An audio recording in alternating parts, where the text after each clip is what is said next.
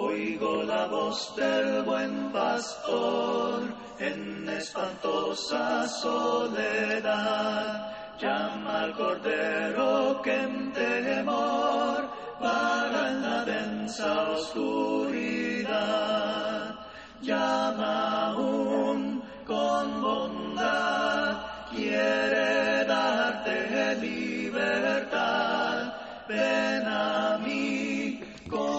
Queridos hermanos y amigos, que Dios derrame muchas y grandes bendiciones sobre su vida en este hermoso día. Reciba un saludo de la Iglesia de Cristo en Siquirs. Para nosotros es un placer y una bendición el poder llegar a usted por este medio y así que juntos podamos meditar en la bendita palabra de nuestro Dios, sabiendo y reconociendo la gran necesidad que tenemos de escuchar la palabra de nuestro Dios para poner en práctica en nuestra vida. Estamos mirando sobre el plan de Dios para rescatarnos de la condenación. Hablamos sobre de qué vino a rescatarnos y decíamos que del pecado. Pero ¿qué hace el pecado en la persona? Esto es algo muy importante que debemos de reconocer nosotros para saber cuál es la condición en la que nos encontramos delante de Dios y qué es lo que Dios quiere en nuestra vida. Romanos 3:23 dice, por cuanto todos pecaron y están destituidos de la gloria de Dios. Ambos, tanto judíos como gentiles, están perdidos, sin esta salvación, por la simple razón de que estos dos grupos de la humanidad han pecado y por eso se hallan bajo la condenación del pecado. Eclesiastés 7:20 nos dice, ciertamente no hay hombre justo en la tierra que no haga el bien y nunca peque. Por lo tanto, no existirá un hombre que no peque. Este pecado llega a destruir, es expulsar a una persona de su cargo, destituidos de la gloria de Dios. La gloria es el honor. Al pecar el hombre no le da honor a su Creador como debe hacerlo. La gloria de Dios consiste en su perfección absoluta. Él es luz y en él no hay ningunas tinieblas. 1 Juan 1.5. Por lo tanto, el hombre al pecar pierde la inocencia con que nació y así se halla destituido de la gloria que Dios mantiene.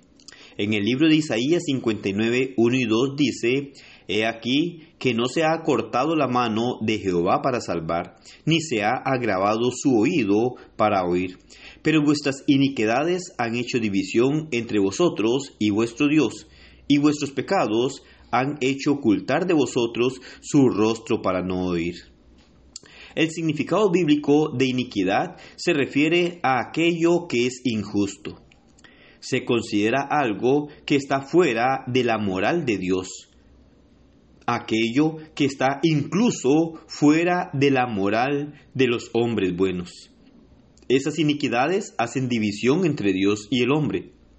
Por esta razón, en Juan 9:31 dice, y sabemos que Dios no oye a los pecadores, pero si alguno es temeroso de Dios y hace su voluntad, a ese oye. Por lo tanto, nos da la muerte eterna. Romanos 6:23 dice, porque la paga del pecado es muerte, mas la dádiva de Dios es vida eterna en Cristo Jesús, Señor nuestro. Es así como miramos nosotros lo que hace el pecado en la vida del ser humano le da una muerte espiritual, lo destituye de la gloria de Dios, lo separa de Dios y hace una división entre Dios y él.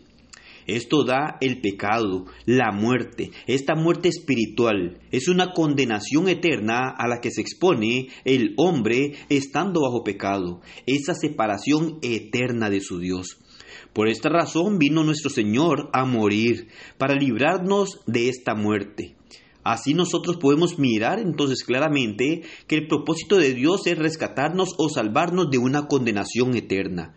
Debemos de considerar claramente lo que la escritura nos dice porque existe un lugar de tormento, un lugar de aflicción, un lugar en donde van a ser castigados todos aquellos que han pecado y están destituidos de la gloria de Dios. En la próxima lección podemos darnos cuenta o veremos cuáles son los todos que pecaron, ya que hay enseñanzas hoy en día que empezamos a mirar en donde se manifiesta que hay un pecado original de manera heredada. pero veremos qué es lo que dice la Biblia con respecto a esto. Por el momento, en esta lección, debemos de considerar y tener presente entonces lo que el pecado hace en el ser humano. Lo destituye, lo separa de Dios, lo expone a una condenación eterna, a un sufrimiento eterno, es la muerte espiritual.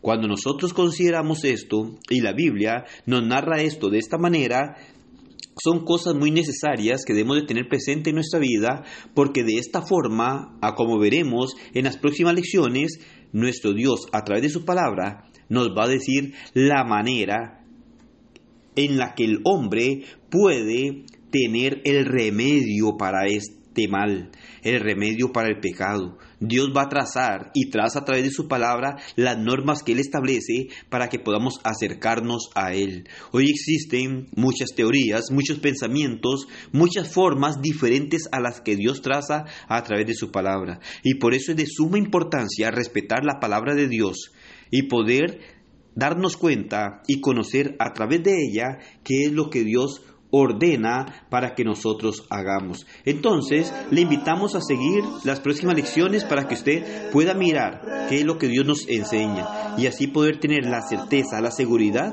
de qué es lo que Dios ordena a través de su palabra y cuál es nuestra condición delante de Dios y que Dios a través de Jesucristo lo que ha querido es rescatarnos, salvarnos de una condenación. Pero para esto el mismo Dios pone las reglas que debemos de cumplir. Por lo tanto, debemos de conocer su bendita palabra para hacer conforme a su divina voluntad. Que usted pase un grandioso día y que el Señor continúe bendiciéndolo cada día.